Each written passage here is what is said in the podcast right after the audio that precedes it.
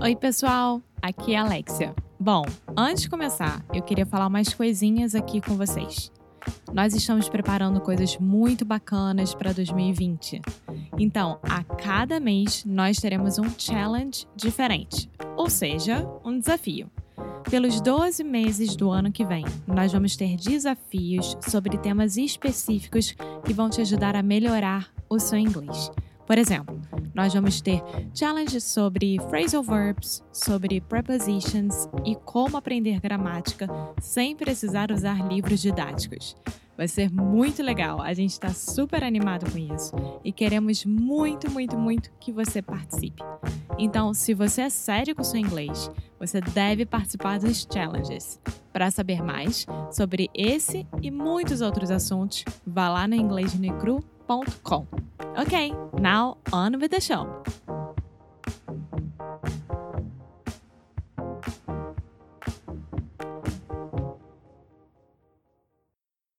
Hey, hey, Alexia. Hey, hey, Foster. Can I ask you a quick question? Yes. Apart from my beautiful Southern American accent, what is your favorite English accent? British. You like the British accent? I do. Do you like a British accent from London? Do you like the Cockney accent? Do you like it from the north? Do you like the Scottish accent? Um, I don't know. I like all of them. I don't think Alexia knew that there were that many different accents in Great Britain. I don't think many people know exactly what's happening in Great Britain right now, but that is not for the Cambly ad. Definitely not. But the point is, if you want to learn how to speak with a British accent, Australian accent, South African, wherever you want, California, Oklahoma, Alabama, Arkansas, whatever you want to do, you can do all of that on Cambly. Isn't that right? yes, so go ahead and go to cambly.com ou o aplicativo do Cambly e coloca o nosso cupom Inglês no. Desse jeito você pode ter talvez uma professora da África do Sul, da Austrália, um professor britânico, irlandês, qualquer coisa. Então, vá lá e descubra os diferentes sotaques em inglês. Okay, on with the show. Hey, Alexia. Hey Foster, Happy Friday. happy Friday! Yay! Yay. so, Alexia, today we are talking about something that is very close to your heart. and your heart as well. yeah. Um, You love going there. Don't start lying to me on my face directly like that. lying to my face. Sorry, lying to my face directly like that. Yeah, so today we are going to talk about an American business that is called Costco. And before we begin, I do want to clarify that even between Americans, there there's some discussion, there's some arguments about if you say Costco or Costco. yeah, my student, he asked me yesterday if it was Costco because of the T, because it's C O S T C O, right? Yeah. So technically it would be like cost, like the price, and then co like company. Company. So I imagine the more correct way to say it would be Costco, So hard. Costco. but it is a little bit difficult. So at least everyone in my family, all my friends, we say Costco. Costco. And that's it. Yeah. Okay. Okay. Now that we have that difficulty out of the way, Alexia, tell me about Costco. What is it? What do you like about it? It's like Disney. Okay. A, that's. I disagree, but explain. it's uh, it's like a grown up Disney, meaning that you go there and you can find everything, everything, everything. I can't make it more detailed because if you need a Christmas tree, you have there all over the year. If you need a new TV, you have there all over the year. If you need to buy anything to your house, you'll find there. Okay. So, can I correct two things really quick? First, when you're saying I cannot say with enough detail, That's totally fine. But we have a really great phrase for that in English. You can say, I cannot exaggerate enough. Okay. Cool. I was trying to find in my head this phrase, but I was like, okay, I won't get it right. So let me do it my way. And it worked. Which is always a good strategy. Yes. Secondly, when you were saying all over the year, that just yeah, that doesn't doesn't sound totally natural to a native English speaker. You could say throughout the year, Throughout or you could say the entire year the entire year. or the whole year. okay. So you have a lot of options, but all over the year, eh, it just sounds a little strange. okay.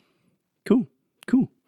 So you were saying it's an amazing place like Disney. Can Yeah, you be a but it- little more specific? But people would think, okay, you can find all of this in Walmart, right? What's the difference? The difference is price and quantity. yes. So, if you are looking for a new TV, any kind of TV, you find there for a better price. Don't don't ask, ask me why. I just know that there you have the better price. For example, um, Apple Watch Series 4. Usually you're gonna find it for $400 more or less. There it's 300 and something something. Yes, and Alexia is very up to date with the prices of the Apple Watch. I don't know why. Tô jogando informação. Yeah. so, just a little bit of background on Costco. It's an American company, or is founded by American founders. It is the second largest retailer in the world. So, Walmart, number one, Costco, number two. But it is a huge, huge company and extremely profitable. Yeah. So if you want to go to Costco to buy things, like for example, us, for this two weeks that we're staying here in Daniel Island, we went there to buy food because it's the the perfect. Um, how can I, it's uh, like the perfect Perfect uh, what? option? Yeah. For us, It's a great option. Yes. Um, and then if you go there to buy food, you're only be able to buy You will only be able. you will only be able to buy large or big quantities, right? Yes. So a good way to say this is you can only buy in bulk. And what? In bulk. In bulk. Yeah, in bulk means in large quantities. Yeah, you're not going to be able we, you will not going to be able to buy what? you won't be able to buy one bread. One piece of bread. Yeah, one piece of bread. This is so hard. I don't know why you guys say that. Piece of bread. I don't bread. either, but it's the way we say it, and it's a very common mistake for you and all of our students. When talking about bread in English, we don't say a bread. I always hear Alexia and many Everyone. Yes, all Brazilians say, "Mmm, that's a very nice bread," and that just bread. sounds ridiculous to English speakers. We say, "A nice piece of bread." Okay. Yeah. So just let me explain the business model a little bit. So Costco, they make their money by selling a lot of stuff, but in super large quantities. So you are not going to find, I don't know, let's say one piece of meat or one cheeseburger. You mm-hmm. have to buy 20 cheeseburgers, Yeah. 100 cheeseburgers. Or 72 quiches.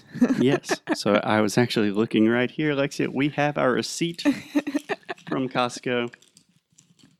Just some of the cool things you can get. We bought 72 mini quiches for, do you remember how much? I think it was $13. Ah, gente, cadê o quiche? é... Do you want me to find it? 72 mini quiches for $13. That is, I can't do the math in my head, but that is super, super and cheap. the quiches are so good. yeah, they're extremely good. We bought 20 salmon burgers for five ninety nine. Meu Deus. yeah. So wine, all the wine there as well, you can buy for very, very good price. So anything that you want, basically. Yeah. But to be part of Costco, to go there and buy stuff, you need to be a member, right? Yes. So it is a membership club, which is strange. But I get it. I understand that. yeah, I'm not sure how much it costs, but you pay an annual fee. Uh, 15 17 uh, dollars per year. That's it? yeah, I think so. I was imagining it was a little more. No, Huh. I think so. Yeah, I think it's more like 40 or 50. Either way, if you shop there just a few times a year, it's probably worth it. So, a, couple of things that I really love about Costco. First, super practical. It's kind of weird if you're going to the grocery store every week to buy the same thing when you can go to Costco once a month and get it for way, way cheaper. Yeah. Two times a month, I would say. Hmm, depends how coordinated your plans are. Yeah. so- Second thing I love about Costco is it is a linguistic paradise for me. As someone that loves languages, every time I go to Costco, without fail, I hear someone speaking a language that I don't know what language that is, which is impressive for me. Normally I can say, oh, they're speaking Mandarin. Oh, he's speaking Russian. Every time I go to Costco, I think, what the hell is he speaking? and then Foster starts to follow this person just to see if he can understand. But one thing is true lots of Brazilians. Yes, we saw many Brazilians in Costco last week. And for some reason, Alexia, normally when you see Brazilians in the US, you are super excited and open to being like, oi, to the bang. This time I didn't want to because I look at them like very surprised that I w- was listening, hearing Portuguese. But the girl looked at me and told her mom. The girl looked at me. yeah, looked at me and told her mom, Mãe, eles estão olhando estranho pra gente. Tipo, Sério? uh huh. That's why I didn't talk to them. Oh, I was just imagining you were so excited about whatever thing you were looking at You know Costco. me. I would ask everything about them. yeah. Yeah. But the third thing that I think is amazing, they don't use plastic bags. Yeah, which is very smart because they have everything in super large quantities, which means they just have The boxes, boxes. that they recycle. So when you check out, they give you all of their stuff in old boxes that they're just reusing. And it's perfect for you because you put it inside your car, nothing breaks, and you go back home, everything's okay, and no plastic bags, which is amazing. Yeah. Yeah. So if you are visiting the United States go to Costco. many of the other countries where Costco now exists, United Kingdom, Mexico, Canada. there's one in Japan. Yeah. They're everywhere now. One day, Brazil. I don't think so. But I would recommend take a day off from the outlet and go to Costco. If you're staying for like a month and you want to save some money, it's a good way to do it. Oh, yeah. Okay, so here you are with this new idea of Costco inside your head. Go to Google, search everything about it, and that's it. Yeah. That's it. Guys, have a great week. We love you. Ciao, ciao. Ciao. bye. Oi, pessoal, muito obrigada por ter escutado mais um episódio do Inglês Necro Rádio. A gente fica muito, muito feliz quando vocês estão aqui conosco. E você que quer continuar recebendo novidades e recebendo recursos grátis, vai lá no nosso site, você vai encontrar tudo isso. Além disso, você vai saber quando que Sound School vai abrir para se tornar nosso aluno do melhor curso de inglês online que existe nesse mundão. Então é isso. Muito obrigada de novo por fazer parte da família Inglês de Necro Rádio e te espero no próximo episódio.